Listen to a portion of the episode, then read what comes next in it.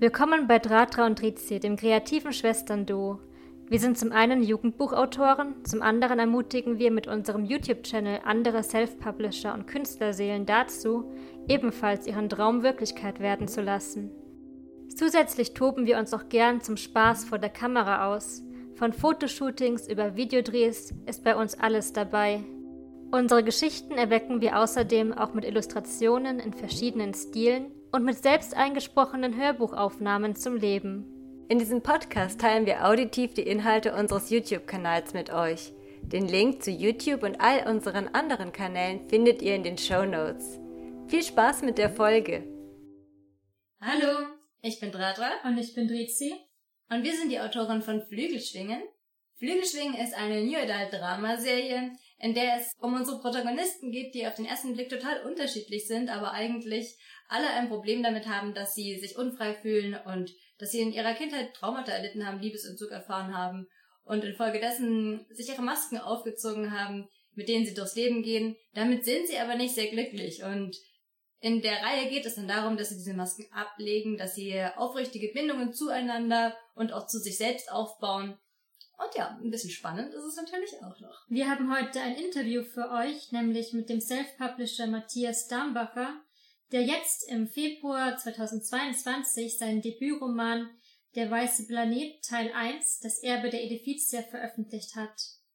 Wir folgen ihm schon lange auf Instagram und jetzt haben wir auch einige seiner Blogartikel auf seiner Website gelesen, die wir ziemlich inspirierend fanden. Und deswegen dachten wir, wir reden mal ein bisschen mit ihm und bieten ihm hier auf unserem Kanal eine Bühne, um über sich, seinen Weg als Self-Publisher und über seine Buchreihe zu sprechen.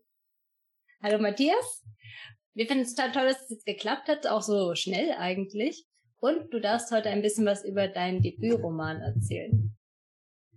Ja, hallo ihr beiden. Ähm, ich habe euch ja schon jetzt eine Weile verfolgt, auch über Instagram, da hatten wir davor schon Kontakt. Und ähm, jetzt freut es mich auf jeden Fall, dass wir so weit mal zusammengekommen sind. Habe mich sehr gefreut über eure Nachricht. Und ähm, ja, zusammengekommen oder aufmerksam geworden sind wir jetzt dann auch über den letzten Blogbeitrag, habe ich gesehen. Genau. Und äh, da ging es ja auch ums Thema Ängste, beziehungsweise ihr habt schon Bücher veröffentlicht, habt ihr gesagt, wo es angesprochen wurde und da hat sich was überschnitten. Genau, und wir fanden das so, so inspirierend, als wir das bei dir gelesen haben, weil wir stehen ja auch eigentlich immer dafür, dass man so seine Träume verfolgen soll, etc., etc. Und genau das hast du ja auch angeschrieben, dass man dann sich auch, also aus, man, aus dem Traum einen Plan macht und du hast es ja dann auch geschafft, dein Buch zu veröffentlichen. Und wir wollen jetzt einfach auch ein bisschen mit dir darüber reden, ja, worum geht's in deinem Buch, wo hast du veröffentlicht, was für Hürden hattest du und einfach so ein bisschen, dass du jetzt hier auch eine Bühne hast, um dein Buch vorzustellen, weil das ist ja total cool, äh, ein total cooles Gefühl, wenn man das dann endlich mal geschafft hat, halt das erste Buch so rauszubringen, oder? Ja, auf jeden Fall. Also äh, angefangen hat es ja mit dem Plan bei mir schon schon lange, lange Zeit davor. Also das erste Buch hat bei mir jetzt sehr, sehr lange Zeit gebraucht. Ähm, jetzt seit Februar, seit dem 11. Februar ist es soweit, dass es auch auf Amazon komplett raus ist mhm. und ähm, veröffentlicht wurde. Und ähm, das lief jetzt bei mir persönlich auch über Self-Publishing.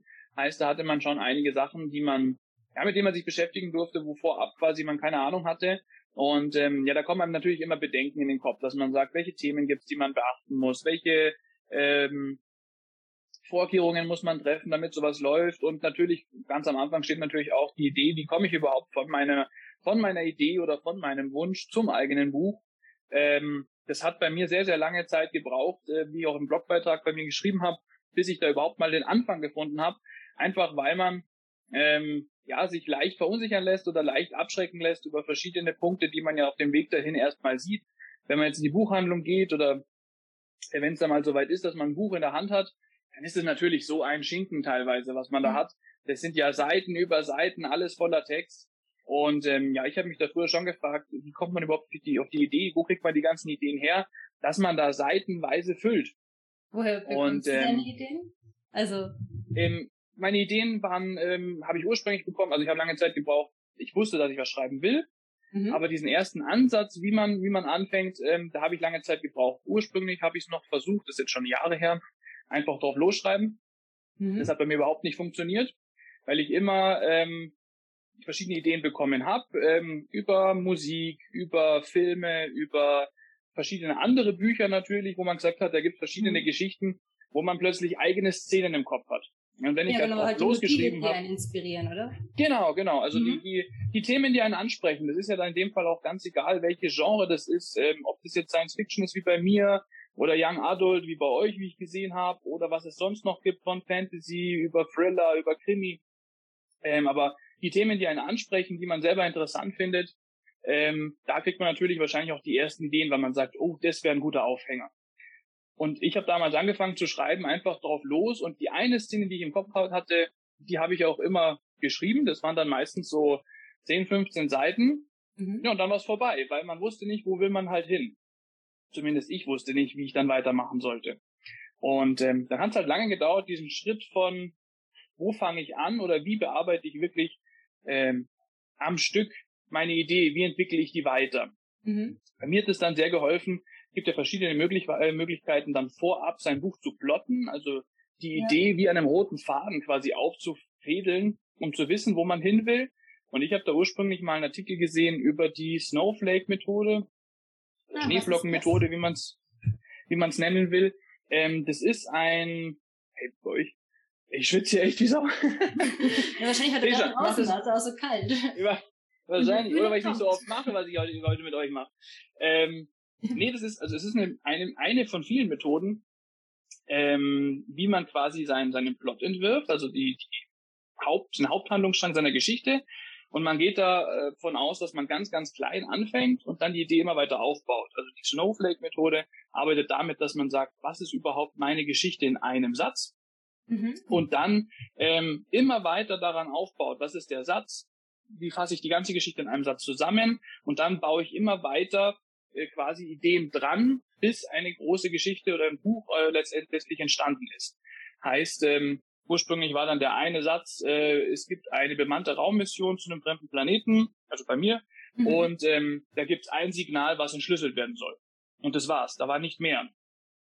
Und ähm, an dieser Idee hat man so lange weiter gebastelt, bis es wie bei einer Schneeflocke ganz klein angefangen hat mhm. und dann immer mehr kleinere Details hinzukamen, bis man wirklich seine Welt entworfen hatte und seinen Charakter entworfen hatte. Das finde ich total spannend. Ja, interessant, weil wir fangen eher immer so mit den Charakteren an, also ähm, über wen wollen wir schreiben, mit was für einer Geschichte oder mit was für einer Problematik oder wie auch immer, wo er durchgehen ja. muss. Und wie schnell entwickelst du die Charaktere? Also wie schnell kommst du dazu, dann die Charaktere zu entwickeln? Oder plottest du erstmal so die ganze Story, was du haben möchtest und dann welcher Charakter, welcher Typ von Mensch würde da reinpassen? Ähm, bei mir war es so, ich habe ursprünglich also diesen einen Satz mir aufgestellt, dass ich wusste, was sollte der Rahmen sein. Und dann bin ich relativ schnell dazu übergegangen, natürlich mir auch die Charakter zu überlegen, die da drin spielen. Also es gibt natürlich verschiedene Möglichkeiten, wie man so eine Geschichte aufbaut, also ob das jetzt weltorientiert, charakterorientiert ja. ist. Ähm, charakterorientiert ist für meine, aus meiner Sicht immer ein bisschen interessanter, weil man natürlich so ein bisschen das Näheverhältnis aufbaut. Mhm. Und ähm, wenn mal der, der Rahmen steht, dann bin ich auch sehr schnell dazu übergegangen, die Charakter zu entwerfen. Ähm, zumindest meiner Erfahrung nach war das alles ähm, ja, ganz witzig, weil ich habe mir überlegt, was möchte ich für Charakter haben. Und je weiter das Buch vorangeschritten ist, hat man dann gesehen, ja, es hat funktioniert, so ich mir den Charakter vorgestellt habe, oder ähm, im Verlauf hat er eine komplett eigene, komplett eigene Struktur, komplett eigenen Willen bekommen. Und einer, ein Charakter mhm. ist mir tatsächlich ausgekommen, der, ähm, ja, der hatte es recht schwer und hat es jetzt geschafft in der, also in der Gesamtplanung mhm. von meinen Büchern, äh, sich bis zum Ende durchzumogeln. also der ist mir immer wieder ausgekommen. Welcher Charakter Bitte? war das?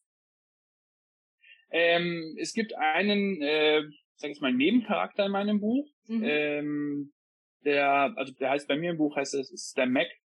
Ähm, der sollte eigentlich Nebencharakter bleiben und war, hatte zwar eine wichtige Rolle, aber irgendwann quasi auch aus den Büchern, ja, das heißt ausscheiden oder verschwinden oder unwichtiger werden. Mhm. Und ähm, irgendwie hat der aber so eine Dynamik bekommen, dass der natürlich äh, es geschafft hat. Ich habe mir einen Plan gemacht und dann haben wir gedacht, mit der Frau auch besprochen, ähm, wie es weitergehen soll. Und er hat immer wieder geschafft, sich zu melden und zu sagen, nee, ich bin noch wichtig genug, behalt mich drin. und das, das ist jetzt in der Gesamtplanung natürlich, ähm, hat, er, hat er es immer wieder geschafft, ist mir wieder ausgekommen. Mhm. Ja, aber wir finden das auch immer so spannend, was du ja sagst, dass der so eine eigene Dynamik entwickelt hat. Und wir kennen das ja auch, dass dann Charaktere plötzlich, also die schreiben sich dann auch so ein bisschen von alleine raus und andere werden dann wieder wichtiger, weil die Geschichte halt lebt. Ja, genau, also ich bin da, bin da ganz bei euch. Also diese, diese Planung von, von der Welt auf die Charakter, ähm, wenn man das so Stück, also in meinem Fall dann Stück für Stück aufgebaut hat. Ähm, irgendwann hatte man das Gesamtkonzept und dann vieles entwickelt sich aber während dem Schreiben auch selber nochmal raus. Also mhm. ich finde, man kann viel planen, ähm, gerade mit der Snowflake-Methode, damit man weiß, wo will ich hin oder was sind meine Eckpfeiler, also wo muss mein Kapitel enden, damit ich den nächsten Schritt machen kann. Ähm, bei mir war es aber so, ich habe tatsächlich beim Plotten mir immer so einen Anfangspunkt gesetzt, einen Endpunkt gesetzt, also wo soll es ungefähr mhm. anfangen und aufhören und auch so grob, was passieren soll.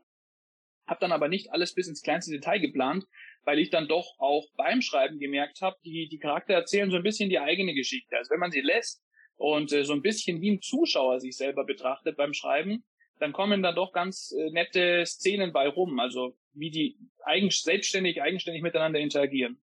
Ja, das, das ist wirklich schön zu hören, weil, also machst du es dann vielleicht auch so, weil wir erstellen es immer so fast die Figuren wirklich so alleine so da laufen und dann guckt man dir halt zu, also wie du gesagt hast. Weil du zeichnest, also, oder hast du sie selbst gezeichnet? Weil wir haben gesehen, auf Instagram hast du ja auch deine Protagonistin Media, glaube ich, heißt die, noch so zwei andere Charaktere als Bilder hochgeladen. Genau, genau. Ähm, bis jetzt sind auf der, auf der, auf dem Profil äh, die Media, also der Protagonistin und die Velia. Ähm, das sind die zwei Protagonisten, um die es hauptsächlich geht. Und ähm, den, muss ich gerade überlegen, wer war denn noch oben? Der Callan, das ist auch ein Nebencharakter aus einem Handlungsstrang. Ähm, ich würde sie gerne selber zeichnen, das wäre natürlich cool, richtig cool. Äh, da arbeite ich auch dran, das ist so ein Punkt neben beim Schreiben, der mich sehr interessiert, zu dem man aber zeitlich einfach nicht kommt. Man setzt immer wieder neu an. Ähm, die Bilder habe ich allerdings über ein Programm laufen lassen, das nennt sich Artbreeder, das ist eine Internetseite. Mhm. Und da kann man verschiedene ähm, Bilder sich selber gestalten lassen mit einer ähm, KI. Also die, man gibt die, die Parameter ein und der Computer quasi malt das Bild selber. Und die ah. kann man dann auch frei verwenden. Also das ist echt, das muss ich sagen, ist ganz cool. Mhm. Wenn man da was, wenn man noch nicht so begabt ist beim Zeichnen, wie ich es jetzt bin, dann ist es auf jeden Fall ganz praktisch. ja, irgendwo muss man ja anfangen. Wie stimmt, kam das ja. eigentlich dann zu deiner Protagonistin? Also du hast ja wirklich dann einen weiblichen Charakter zum, zur Hauptfigur gemacht, nicht wahr? Genau, genau. Also bei mir war es ursprünglich so, da war, war der Gedanke, wer sollte denn drin spielen? Mhm. mhm. Oder ähm, um, um welche Rolle soll es gehen? Ja. Und ursprünglich war nur die Media ähm, als Protagonistin eingeplant, weil das auf diesem einen Handlungsstrang lief, ähm, wo man gesagt hat, da möchte man sich beschäftigen oder das ist die Geschichte, die man erzählen will. Und ich bearbeite sehr, sehr viel die Geschichten und auch die Ideen, die ich entwerfe, wie gesagt, mit meiner Frau zusammen, mhm. ähm, weil ich finde, sich alleine hinsetzen, also ganz alleine für sich und eine ganze Geschichte ausdenken, das funktioniert sicherlich, es ist aber immer ein bisschen einfacher, wenn man mit irgendwem drüber reden kann. Also ihr habt jetzt auch ganz gut ja, gesagt, zu zweit. Genau. ihr, ihr, habt schon, ihr habt schon zwei Sichtweisen. Ähm, bei mir war das so vom Schreiben her, ähm, geschrieben habe ich alleine, geplottet habe ich mit meiner Frau zusammen, weil man gesagt mhm. hat, die und die Ideen habe ich. Und es ist immer ganz gut, wenn jemand sagen kann, nee, das ist scheiße. es ist äh, auf Dauer einfach ein bisschen, bisschen einfacher, wenn man einen zweiten Input noch von einer zweiten Person bekommt. Und ähm, dann hatten wir ursprünglich diese eine Protagonistin und meine Frau war ursprünglich noch nicht ganz im Science Fiction angekommen, ähm, wie es öfter mal der Fall ist, mhm. äh, weil Science Fiction jetzt kein Riesenbereich ist. Und mhm. ähm, sie hat gesagt, ja, das ist alles ganz interessant und die, der Handlungsstand ist auch ähm, ganz gut, also läuft in die richtige Richtung. Sie fand es aber zu langweilig, wenn man halt nur eine Sichtweise hat. Mhm. Und ähm, ich weiß gar nicht warum, bis jetzt, also ich habe bis jetzt das eine Buch rausgebracht, beziehungsweise arbeite am zweiten. Bis jetzt habe ich den Spleen, dass ich äh, hauptsächlich äh, weibliche Hauptcharakter habe. Keine Ahnung warum. Aha. Ich finde die ein bisschen einfacher zu ja? schreiben und Ach, die sind auch ein bisschen flexibler, muss mhm. ich sagen. Oder also bei, inspiriert es dich da auch ein bisschen dazu, dass deine Frau ja auch mit dir darüber redet und dass du dir dann auch ein bisschen leichter dabei tust, dann auch weibliche Charaktere zu schreiben? Weil auf oft, jeden Fall, ja. Oft kommt es ja vor, dass man, naja, dasselbe Geschlecht dem Protagonisten gibt wie man selbst. Wir haben es jetzt zwar so, dass wir auch einen männlichen Protagonisten haben, aber trotzdem haben wir dazu zwei weibliche Protagonistinnen. Also eigentlich überwiegt dann doch wieder das Weibliche. Ähm, ich glaube tatsächlich, dass es wichtig und ähm, auch ganz, ganz praktisch ist, wenn man da eine Meinung auch von jemandem hat, mhm. ähm, wenn man jetzt eine halb weibliche Protagonistin hat, dass man irgendwie einen weiblichen Ansprechpartner hat, wo man sagen kann, ähm, lies da mal bitte drüber, macht das so Sinn oder würde man das niemals so sagen? Das ist äh, auf jeden Fall nützlich. Gerade wenn man halt, wie gesagt, diese. Ist das wegen auch so, würde sich eine Frau nie ausdrücken, oder?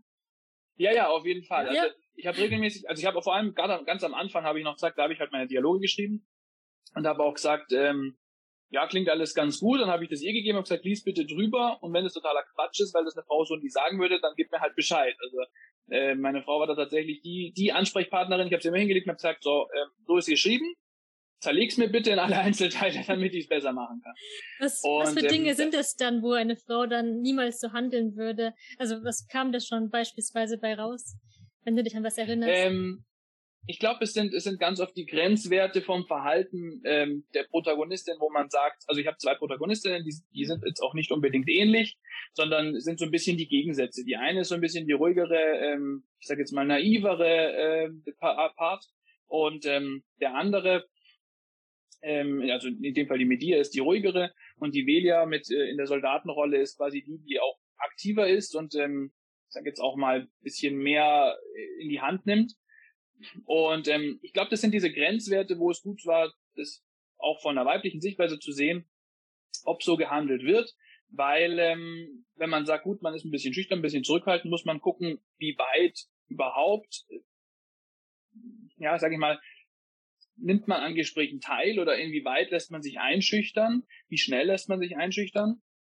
Oder macht es Sinn in der in der Hinsicht? Und genauso auf der anderen Seite, wenn man wenn man jetzt in dem Fall die Velia als ähm, Soldatin hat, wie extrovertiert, wie vorlaut kann man sie werden lassen, ohne dass die der weibliche die weibliche Hauptrolle, die weibliche Protagonistin plötzlich ähm, männliche Züge bekommt. Ich glaube, da tun sich, ähm, tut man sich allgemein, wenn man jetzt so einen Wechsel macht, immer ein bisschen schwer zu wissen, ähm, wo ist meine Grenze, wo ist plötzlich das, das Verhalten von einer weiblichen äh, Protagonistin oder von einem männlichen Protagonisten ähm, zu überlagert von der Sichtweise des Autoren oder der Autorin. Mhm. Ja, wir fanden Und das auch ähm, total spannend, weil wir uns eigentlich gar nicht so starke Gedanken darüber gemacht haben, was es jetzt bedeutet, wenn wir als Mann schreiben. Weil es ja, also irgendwo sind wir dann doch der Meinung, dass halt alle Menschen irgendwie so in ihren Grundfunktionen gleich funktionieren. Aber so von der Sozialisation ist es halt dann teilweise doch ein bisschen so, dass zum Beispiel Frauen sich ein bisschen zurücknehmen oder sowas. Also keine Ahnung, wir fanden das ist einfach total spannend von dir, dass du halt als Mann wirklich ganz bewusst zwei weibliche Protagonistinnen ja eigentlich hast, oder? Weil also auf dem Klappentext sind ja diese zwei Handlungsstränge, die dann zusammenführen. Genau. Genau. Nee, ähm, auf jeden Fall, also da, da, da habt ihr natürlich recht. Also die Grundfunktion und der, ich sage jetzt mal, das Grundbenehmen ist in jedem Fall gleich. Egal, ob ich einen Mhm. männlichen Hauptcharakter oder eine weibliche Hauptcharakterin habe, ähm, hab, im Grunde genommen sind das alles immer äh, Menschen in den in einer verschiedenen Situation oder Lage, wo die natürlich rauskommen müssen. Und das ist natürlich hauptsächlich geprägt von ihren Fähigkeiten. Wenn ich jemand besonders gut, wenn jemand besonders gut kämpfen kann, dann kann ich eher auf, aggressiv auf solche Situationen reagieren. Äh, wenn ich sage, ich bin jetzt eher technisch begabt, dann muss ich schauen, wie ich ähm, mit der Fähigkeit klarkomme. Ähm, das ist auf jeden Fall der, der Grundgedanke. Also im Schreiben selber äh, handelt man auch gleich. Ist natürlich immer die Frage, inwieweit ist die, die, die äußere Welt oder die Umgebung, inwieweit lässt das ein gleiches Verhalten zu. Ähm, Im Weltenaufbau, den ich bei mir im Buch gemacht habe, ist es grundsätzlich, ja, ich sage jetzt mal, im Grunde genommen die gleiche Welt wie heute, mit einem anderen System. Aber prinzipiell hat man da die Möglichkeit zu sagen, jeder kann alles werden, was prinzipiell der Ausgangspunkt ist. Ja, das ist ja eigentlich auch so ein cooler Gedanke. Also, also ist es dann auch bei dir so eine größere Message, dass halt jeder alles werden kann? Weil, also wir kamen leider noch nicht dazu, das Buch zu lesen, aber wir haben halt ein bisschen geschaut und es, also es ist sehr technisiert, aber also was ist sozusagen, also hast du so eine Message von wegen, jeder kann alles werden und alles ist möglich? Oder weil das sagst du ja auch in deinen Blog-Einträgen immer wieder. Also ist es für Ja, dich so also als Mensch auch ein großes Thema. Ja, ähm, also die Message selber, jeder kann alles werden, die habe ich jetzt im Buch selber nicht verarbeitet, Mhm. ähm, auch wenn sie dem natürlich zugrunde liegt. Also sowohl äh, mit dem mit dem Buch schreiben ist jetzt bei mir der Fall. Also ich selber habe ja Jura studiert, beziehungsweise bin auch als Rechtsanwalt tätig Mhm. ähm, und schreibe jetzt im Science Fiction. Das sind jetzt auch keine Bereiche, die sich gerade mal überlagern. Ähm, da ist auf jeden Fall wichtig zu sagen, das, was man machen möchte, sollte man auch machen. Ähm, beispielsweise jetzt bei mir mit dem Wunsch, Autor zu werden und ein Buch zu schreiben, Mhm. ähm, ich konnte das nur, aus meiner Sicht, nur verfolgen und auch durchziehen ähm, in der Länge, weil das, was ich gemacht habe, mir gefallen hat. Mhm. Auf jeden Fall. Weil das erste Buch zu schreiben, ähm, ist auf jeden Fall ein Kraftakt. Einfach über die Zeit hinweg, weil man auch äh, Momente hatte, wo man gesagt hat, ich habe jetzt so oft den Mhm. eigenen Text gesehen und so oft äh, die eigene Geschichte gelesen, dass sie einem zum Hals raushängt. Oh ja, das kennen wir auch. Also, also da ist man irgendwann an dem Punkt, ähm, am Anfang denkt man noch, ah, ich schreibe ein Buch und ich schreibe das alles einmal und dann hat sich die Sache. Ja, ich habe das Nee, bestimmt ist nicht viermal so. geschrieben. Vielleicht noch mal Ähm, kurz zurück zu dem, dass du ja aus dem juristischen Bereich kommst. Also wir selbst sind auch Anwaltstöchter und unser Vater, der Okay. jetzt schon wirklich Jahre, Jahre als Anwalt tätig ist, der meint eigentlich, dass ihn sein Beruf durchaus inspiriert. Also er will auch irgendwann mal Geschichten schreiben, weil er einfach angeblich ziemlich direkt so die turbulentesten Geschichten von Menschen mitbekommt. Kannst du dem zustimmen oder inspiriert dich auch mal der juristische Bereich wie deine Bücher oder ist es für dich was komplett getrenntes? Nee, äh, ich glaube, da kann ich eurem Vater auf jeden Fall zustimmen. Also was im juristischen Bereich natürlich ähm, reinkommt, man hat tagtäglich mit den Menschen zu tun Hm. Ja. und äh, das ist natürlich berufsspezifisch, man hat tagtäglich mit ihren Problemen zu tun. Und ähm, da kommt natürlich hinzu, das sind natürlich manchmal einfach überschaubare Probleme, dass man sagt, da haben wir einen Vertrag geschlossen oder der ist jetzt vielleicht nicht so, wie man sich vorgestellt hat. Ähm, je nachdem, welcher Fachbereich das ist, kann es natürlich aber auch ein bisschen turbulenter werden. Also ich sage jetzt mal ähm, aus der aus der Hüfte raus, wenn man sich mit Strafrecht beschäftigt, da muss man nicht lange suchen, dass man sagt, wen kann, wie kann ich meinen Charakter so gestalten, dass der ein bisschen ja neben der Spur ist weil man Mhm. einfach genug Material bekommt, dass man sagt, wie sind die Leute wirklich, äh, wenn sie dann quasi solche Probleme haben. Oder wenn man sagt, man hat jetzt im Familienrecht Probleme, dann sieht man auch, wie behandeln sich die Menschen, wenn es halt nicht so gut läuft. Also man bekommt als Anwalt einfach sehr, sehr viel Input, ähm, wie die Menschen reagieren, wie sie handeln, was sie auch für Fehler machen, ungewollt meinetwegen. Mhm. Ja, das, Das ist sind auf jeden Fall diese Sachen, die so lebendig machen, nicht wahr? Also wenn du halt dann merkst, wie jemand zum Beispiel miteinander redet oder sowas.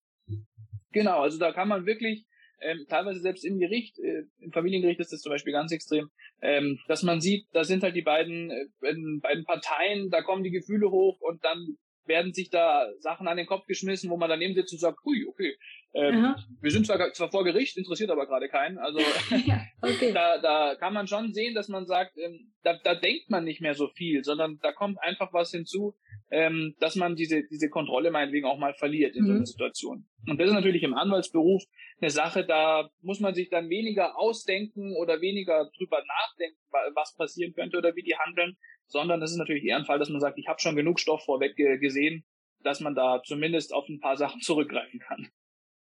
Ja, auf jeden Fall cool. Hast du eigentlich schon von Anfang an vorgehabt, ähm, Self-Publisher zu werden oder hast du auch mal mit einem Verlag geliebäugelt? Nee, von Anfang an habe ich tatsächlich nicht drüber nachgedacht, Mhm. ähm, auf welche Art ich veröffentlichen will. Ähm, Im ersten Schritt habe ich das Buch natürlich erstmal geschrieben und als Mhm. man gesehen hat, okay, man ist langsam so weit, dass es, dass man fertig ist, ähm, habe ich auch mich mit Verlagen in Kontakt gesetzt. Also ähm, im Science Fiction ist es immer ein bisschen problematisch, ähm, weil man sich die Verlage raussuchen muss, die sowas überhaupt anbieten Mhm. ähm, weil das nicht jeder macht. Science Fiction, wie gesagt, ist leider so ein bisschen so eine Unterkategorie, so eine Sparte. Das läuft manchmal mit Fantasy noch nebenher, ähm, aber Science Fiction selber macht nicht jeder Verlag. Ich habe dann, ich gerade überlegen, nicht allzu viele Verlage angeschrieben. Ich glaube, es waren fünf, sechs, eher Mhm. die größeren, die sowas auch im Programm haben.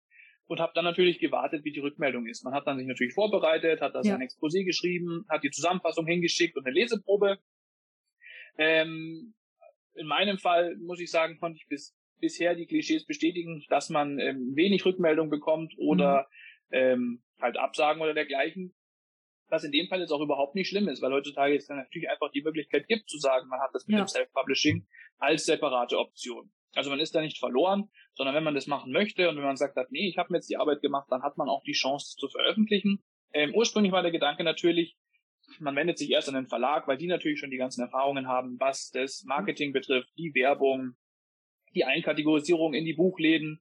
Da ist natürlich eine riesige, ich sag jetzt mal eine riesige, ähm, ja, ein riesiger Mechanismus dahinter, den die natürlich schon betreiben können. Und ähm, ich habe gesagt, wenn ich die Möglichkeit bekomme und vielleicht irgendwo bei einem Verlag unterkomme, ist es bestimmt auch ein Siegel, wo manche Leser ähm, drauf schauen. Dass man sagt, oh, da ist ein Buch, da ist schon ein ähm, Verlagslogo drauf, dann ist es so der Stempel für die viele Leser vielleicht, ah, äh, der Autor kann schon schreiben. Das ist so der erste Schritt. Ja, ja, definitiv. Und- also wir haben das auch oft gehört, dass die Leute denken, also wenn halt ein Verlag dahinter steht, dass das automatisch professioneller ist, Aber also bei dir ist ja auch alles total professionell aufgezogen. Also es ist halt leider immer noch ein Vorteil, aber ich glaube, das wird irgendwann in den nächsten Jahren hoffentlich mal ganz verschwinden. Ich glaube auch. Also was ich so gesehen habe, ähm, die Akzeptanz von den Lesern ähm, ist da, dass man sagt, mhm. man probiert auch die Self-Publisher aus. Als Self-Publisher hat man es natürlich auch so ein bisschen selber in der Hand. Also man muss natürlich schon schauen, mhm. ja. ähm, wie ihr schon angesprochen habt, wenn man als Self-Publisher ernst genommen werden will, dann muss ich das Buch ordentlich schreiben, dann muss ich eine gescheite, einen gescheiten Plot entwerfen, dann müssen die Handlungsbögen stimmen, ich muss es lektorieren, korrigieren mhm. lassen, ich kann gar nicht sagen, wie viele Fehler ich aus meinen Manuskripten rausgebessert habe, ähm, über die Korrekturdurchläufe, davon hatte ich glaube ich drei Stück. Ja, ja. Und am Ende waren es und am Ende waren es auf jeder Seite immer noch zwei Fehler. Also so oft man drüber liest, man selber sieht es irgendwann natürlich nicht mehr. Dann braucht man mhm. jemand anders, der drauf schaut und auch da in, in der Textmasse einfach ähm, kann sich immer sowas doch nochmal einschleichen. Äh, was man aber auch dazu sagen muss, zumindest mir aufgefallen, ähm, als Autoren sind wir ja nicht nur Autoren, ähm, sondern auch Leser. Und äh, mhm. ich selber lese auch relativ viele Bücher, wenn ich die Zeit dazu finde. Und ich muss auch sagen, ich hatte auch schon ähm, Bücher auf dem Tisch äh, mit einem Verlag dahinter und auch draufgedruckt. Und ich sag euch das, was ich da teilweise gelesen habe, da waren auf Seitenweisen Fehler drin, das mhm. waren keine Tippfehler, da waren einfach, jedes IE war ein I. Und Oha, ähm, okay. da musste, da, da, ich habe das, ich habe es gelesen und ich habe es mhm. verstanden, aber ich muss schon drüber nachdenken, was jetzt gesagt werden. Okay, das ist wirklich da, krass. Das war, das war krass. Und da muss ich sagen, ähm, da, also ab dem Zeitpunkt habe ich mir schon so ein bisschen gedacht, gut, die Verlage sind nicht unbedingt Qualitätssiegel, sondern die Verlage wollen natürlich, sind eine Firma, die wollen Geld machen. Mhm. Und ähm, da muss es auch nicht heißen, dass die Verlage beispielsweise alles mit ähm, eigener Besatzung oder eigenen eigenen Mitarbeitern korrigieren oder lesen oder auch die Cover, die ich teilweise sehe. Ich habe tatsächlich mal ein Cover gesehen von einem Verlagsbuch, mhm. ähm, was super aussah, kann man gar nicht sagen. Und zwei Tage später habe ich genau dieses Cover in einem ähm, Stockfoto ah, ja, wiedergefunden. Ja. also nur geklickt in dem Bereich ja. und im mhm. Science Fiction, wie gesagt, ist überschaubar und ich klicke durch und denke mir, Moment, das Cover habe ich jetzt irgendwo schon mal gesehen. Dann ja. wurde natürlich ein Cover genommen und wurde halt mhm. halt dann für die für das eigene Buch benutzt, was ja völlig in Ordnung ist. Aber da sieht man, dass auch zum Beispiel die Verlage durchaus auf solche Mittel wie jetzt die Self-Publisher dann ja. zurückgreifen. Oh ja, ja, das passiert häufig. Wir machen unsere Covers ja auch selbst und da, naja, da sind wir auch mal so ein paar Stock-Images durchgegangen. Was gibt es überhaupt? Und da haben wir echt zum Teil wirklich schon komplette Covers gefunden, nur dass halt die Schrift gefehlt hat. Also. Genau, genau. Das, das ist ja auch gerade im New Adult-Bereich, weil da ja. ist ja dieses, das so innen, dass man halt nur eine Schrift hat und eigentlich dann so einen sehr neutralen Hintergrund. Und also da passiert das auch wirklich oft. Also können wir komplett nachvollziehen, was du da sagst. ich finde es das interessant, dass du auf deiner Webseite schreibst, dass du Sci-Fi, also Soft Sci-Fi schreibst. Wie kamst du dazu, das so zu nennen? Weil wir nennen Flügelschwingen, also unsere Hauptreihe eigentlich auch immer Soft Thriller oder halt Dramaserie, weil es halt für einen Thriller nicht hart genug ist, nicht, ja, nicht krass genug oder so. Und wir halt auch okay. einen sehr starken Charakterfokus haben. Und wie kamst du dazu, das bei dir auch als Soft Sci-Fi dann zu bezeichnen? Ähm, das ist tatsächlich ganz lustig. In dem Genre, ähm, also den Begriff Soft Science Fiction habe ich tatsächlich selber nicht erfunden. Ähm, den gab es tatsächlich vor mir schon, Aha. lange Zeit. Ähm, und da wird im Genre selber, das ist glaube ich in jedem Genre so, dass es natürlich die Unterkategorien gibt. Und im Science Fiction selber gibt es so diese großen Überkategorien, nämlich das Hard Science Fiction und das Soft Science Fiction, mhm. ähm, wo man sagen muss, ich kann durchaus verstehen teilweise, dass Leute, wenn sie Science Fiction aus dem Regal ziehen und eine von diesen beiden Varianten erwischen, die nicht der Geschmack ist, nie wieder so ein Ding lesen. Ähm, weil im Hard Science Fiction geht es hauptsächlich darum, dass alles, was beschrieben wird, ähm, technisch machbar ist oder von den physikalischen Grundgesetzen und den Naturgesetzen auch funktionieren kann. Ähm, das ist das, was Hard Science Fiction ah. ausmacht. Heißt, mhm. wenn man Bücher liest, wo Raumschiffe zum, ähm, weiß ich nicht, Pluto hinterfliegen, in unserem Sonnensystem und dann wird da alles beschrieben von, wie funktioniert der Reaktor bis hin dazu, kommen die auch wieder zurück oder nicht. Und das ist alles beschrieben über Seiten hinweg, ähm, dann ist es Hard Science Fiction. Weil da es darum geht, funktioniert das auch wirklich oder wäre es umsetzbar, wenn man zumindest äh, grenzenlose Ressourcen hätte. Während Soft Science Fiction ähm, ich jetzt ganz, ganz grob überschneiden würde, einfach mal mit Star Wars. Ähm, bei Star Wars interessiert es keinen, keine müde Socke, äh, wie ich da mit dem Raumschiff von einem System ins andere komme. Es geht nur darum, ich komme mit dem Schiff ja, dahin, ja. es geht schnell und da passiert was. da, da geht okay. ein bisschen schneller zu. Und, also man ähm, hat mehr künstlerische Freiheit, oder? Also sozusagen. Auf jeden, auf jeden Fall. Also es, natürlich sagt man schon, man achtet drauf, macht das Sinn, was ich schreibe, oder ist es irgendwie ähm, nachvollziehbar? Aber ob das auch wirklich so funktionieren kann, ist im Soft Science Fiction zum Beispiel nicht so wichtig. Man weiß, das Raumschiff kann abheben, es kann dahin fliegen, es kommt an einem Stück an, reicht völlig. da gibt's noch ein, zwei Erklärungen dazu. Ähm, man versucht aber dann natürlich so ein bisschen mehr über die Geschichte selber mhm. die Spannung aufzubauen, während das im Hard Science Fiction, wie gesagt, sehr, sehr technisch lastig ist. Und wenn man okay. natürlich Science Fiction liest und so ein Hard Science Fiction rauszieht, wo ich selber als Science Fiction Leser sage, muss ich nicht haben, ähm, dann kann es natürlich sein, dass man nie wieder ein zweites Buch rauszieht. okay, ja, das ist total spannend, haben wir auch gleich was gelernt. Ja, was ist denn jetzt deine Pläne? Also du schreibst jetzt an dem zweiten Band und ansonsten so, keine Ahnung, Buchmessen oder wo bist du überall zu finden? Also das würden wir einfach auch verlinken in der Beschreibung, damit die Leute dich halt auch finden, wenn sie jetzt neugierig auf dich geworden sind. Ja, gerne. Ähm, also bisher aktiv bin ich ähm, auch hauptsächlich auf Instagram. Da mhm. hat alles angefangen, ja. wie vom ersten Tag, wo man es geschrieben hat, ähm, bis natürlich heute mit den Veröffentlichungen. Da bin ich äh, zu finden, einfach mit dem Account Matthias Dambacher am Stück mhm. geschrieben. Ähm, da kann man mich also finden und ähm, da gibt's auch immer wieder quasi die Updates, was denn gerade ansteht oder man kriegt so ein paar Hintergrundinfos zu der Geschichte. Dann habe ich mittlerweile eine eigene Website. Genau. Ja, die haben wir gesehen. Ähm, mhm. Genau, genau. Das ist äh, matthiasdambacher.com. Ähm, quasi ähnlich wie, wie der Instagram-Name, alles zusammen ähm, mit, mit dem .com am Ende hinten dran. Da kann man natürlich auch äh, da hat man ein bisschen mehr Platz, sage ich mal. Also auf mhm. Instagram, wenn man, äh, das kennt ihr selber, wenn man da seine Beiträge postet und es geht über das Kästchen hinaus, was bei mir immer der Fall ist, ähm, das liest nicht jeder durch. Ja, das stimmt. wenn man jetzt auf die Webseite geht, dann hat man da ein bisschen mehr Platz zu, zu erzählen, um was es geht. Ähm, auf Buchmessen tatsächlich würde ich sehr, sehr gerne mal gehen. Ich hatte mhm. bloß bis jetzt noch gar nicht die Möglichkeit, weil als es damals angefangen hat, kam dann Corona dazu. Und seitdem wurde einfach bei mir jede Buchmesse, auf die ich gehen wollte, einfach prinzipiell abgesagt. Ja, wie, wie war noch ähm, also, also letztens erst schon wieder Leipziger. Ja. Mhm. Genau, letztens war wieder die Leipziger Buchmesse angekündigt und es findet ganz sicher statt und alles. Und ich habe nur durchgelesen, habe gelacht, ja. habe gesagt, ähm, ich glaube es erst, wenn ich da stehe, weil davor passiert nichts. Und ja. dann wurde sie natürlich wieder abgesagt. Ja. Ähm, da würde ich aber tatsächlich gerne mal hingehen, weil ich einfach ähm, gespannt bin, also egal ob Besucher oder als, als Aussteller, ähm, wie das mal alles abläuft. Nur die Gelegenheit hatte ich dazu bis jetzt noch nicht. Und ähm, genau, die Bücher, die ich jetzt, also Bücher, ähm, wie du sagst, oder wie ihr sagt, ähm, ich habe jetzt den ersten Teil veröffentlicht. Der zweite, ähm, die zweite Hälfte ist ja bei mir Teil 1 und Teil 2 geworden. Ist mhm. dem geschuldet, dass das Buch so lang wurde ähm, über die zwei Handlungsstränge, dass ich es an ein Buch einfach nicht rausbringen konnte weil mhm. das Buch wahrscheinlich sonst über 1000 Seiten gehabt hätte. Ah ja, das ähm, Problem. Erst genau. das ist, also ursprünglich hat es angefangen mit einer Idee und es wird immer, immer länger. Also manche, ich weiß nicht, manchmal sagt man schon, ähm, ja, wie kann man so viel schreiben? Bei mir ist das Gegenteil der Fall. Ich komme gar nicht zum Ende. Ich weiß gar nicht, wie ja. ich die Bücher zu Ende bringen soll am Ende. Ja, ähm, heißt, es sind jetzt zwei Teile geworden. Also was aus der Schneeflop eine Lawine gemacht. Ja, ist gut. Es ist eine Lawine geworden, ja. Also irgendwann, cool. wenn man mal so die eigene Geschichte und die eigenen den Rahmen erfunden hat, ich finde den Anfang tatsächlich ziemlich schwer, weil man da alles neu erfinden muss, weil mhm. man darf ja auch nichts übernehmen oder irgendwas. Ähm, will man ja und soll man ja auch nicht. Ähm, und wenn man den Rahmen mal hat, dann hört es ja gar nicht mehr auf. Ja, dann ähm, läuft die Geschichte, die Charaktere leben. Ja, doch, das kennen ja, wir. Das ist, also dann kann man wirklich ohne Ende schreiben. Ähm, der Teil 2, also Teil 1 ist jetzt veröffentlicht auf Amazon, der Teil 2 ist auf jeden Fall schon fertig geschrieben. Der durchläuft gerade das letzte Lektorat bzw. Korrektorat, damit da auch möglichst nichts mehr zu finden ist, was da nicht rein soll oder äh, tippfehlermäßig drin sein war oder drin ist. Mhm.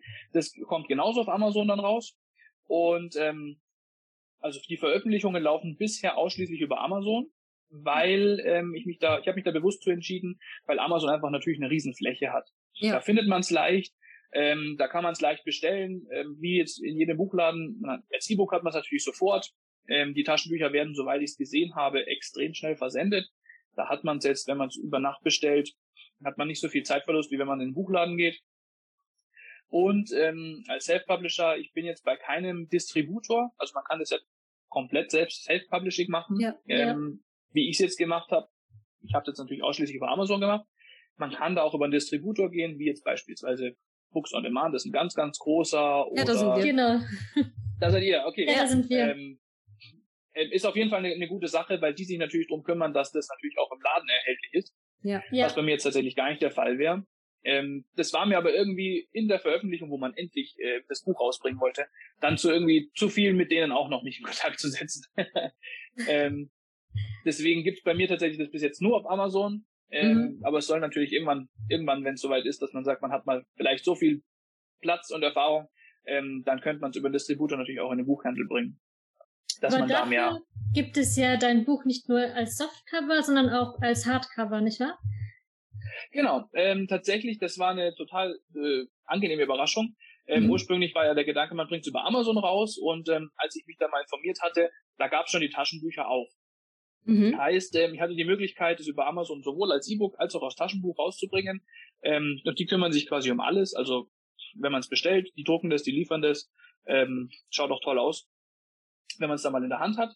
Und ähm, was Amazon mittlerweile anbietet, ist, man, also man hat natürlich die freie Wahl, als in welchen Varianten man es anbietet.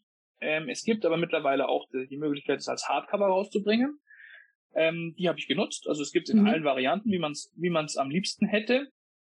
Und ähm, genau, also es gibt es mittlerweile auch als, als Hardcover, wo man sich bestellen kann. Und ähm, das dauert tatsächlich ein bisschen länger, weil das, glaube ich, ähm, bisschen woanders gedruckt wird, so viel ich weiß. Mhm. Aber ähm, wenn es dann da ist, muss ich sagen, ähm, also ich konnte nicht widerstehen, ich habe natürlich das eigene Buch als Hardcover bestellt. Ja, klar. Also, wenn, du magst, wenn man mal soweit ist. Wenn du magst, kannst du uns ja auch mal kurz dein Buch zeigen, wenn es gerade irgendwo in der Nähe liegt. Ja, gerne. Also, das ist, äh, wenn es gedruckt wird, dann das Softcover. Aha. Mhm. Oh, ah ja, es glänzt auch. Ich muss sagen, ja. ähm, mhm. wenn man es wenn man's dann aufmacht, also ich weiß jetzt nicht, wie gut man es sieht, aber mir hat es ganz gut gefallen, wenn es dann wirklich ausschaut wie ein Buch. ja, das ist ein Wahnsinn. Und nicht nur eine Datei ist. Und ähm, dann gibt es, wie gesagt, auch als Hardcover. Schaut jetzt ähnlich aus. Mhm. Ich weiß nicht, wie gut man es dann sieht, aber das ist wirklich, ohne dass ich jetzt äh, Ding, ähm, geil gedruckt. Also Amazon macht es schon gut. Und wenn man das dann in der Hand hat, dann ist das nochmal was ganz anderes. Ja. Oh ja. Gut, Entschuldigung. So. Ja, sehr cool. Heißt, man hat dann da auch die Möglichkeit, ähm, das wirklich zu gestalten, wie man möchte. Und das ist, glaube ich, ein Riesenvorteil von als Self-Publisher selber. Das muss man sich schon bewusst machen. Ähm, Gerade wenn man jetzt auch neu einsteigt und die ganzen großen Konkurrenten hat von den berühmten Autoren, ähm, da hat man dann die Freiheit zu sagen, wie auch gesagt hat, man macht das Cover selbst, man macht den Text selbst, ja. man entscheidet, was in der Geschichte erzählt wird. Gibt es vielleicht jetzt noch irgendwas, was du gerne dem Zuschauer mitteilen möchtest? Irgendwas über deinen Weg als Self-Publisher oder vielleicht auch zu deinem Buch direkt, über deine Geschichte etwas, zu deinen Charakteren, was auch immer du sagen möchtest?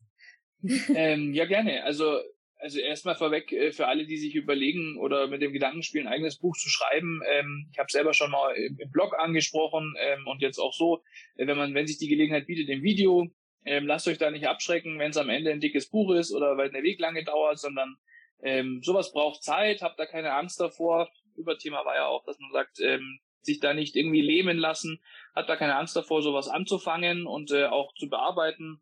Und macht euch keine Gedanken, wenn Fehler passieren, das passiert immer und ähm, wird vermutlich auch niemals aufhören. Also kann man da auch ganz entspannt die ersten Schritte machen. Ähm, ja, wenn es wen es jetzt interessiert, ähm, schaut auf jeden Fall gerne bei den bei den Büchern von meinen äh, netten Gesprächsdamen rein. Oh, ähm, wenn ihr euch für Science Fiction interessiert, schaut gerne bei mir auf Amazon vorbei oder auf der Webseite. Ähm, der weiße Planet, da ist vielleicht auch mal was Neues dabei für Einsteiger beim Science Fiction. Ist nicht gleich so hardcore, wie man sich sonst vorstellt. Und ähm, ja, also verfolgt da einfach eure Ziele und lasst euch da nicht abschrecken, wenn man sagt, damit ähm, wird nichts verdient oder das dauert zu lang oder das schafft man nicht. Das sind alles nur Ausreden, um nicht anfangen zu müssen. Alles andere ergibt mhm. sich, wie man aus dem Gespräch mit äh, uns schon gezeigt hat, früher oder später selber, da hört ihr dann gar nicht mehr auf damit. Oh ja, man muss auf jeden Fall geduldig und hartnäckig sein. Und mutig. Auf jeden Fall. Auch. Also wir mögen wirklich deine Einstellung total, weil das ja. einfach auch so genau das ist, wie wir uns es immer so vorstellen und auch mal uns selbst zusprechen. Also dass man halt, wenn man diesen Traum hat, dass man halt einfach mal anfangen muss und dann wird aus einem Traum ganz schnell eine Vision und ein Buch. Also auf jeden Fall. Das ist so.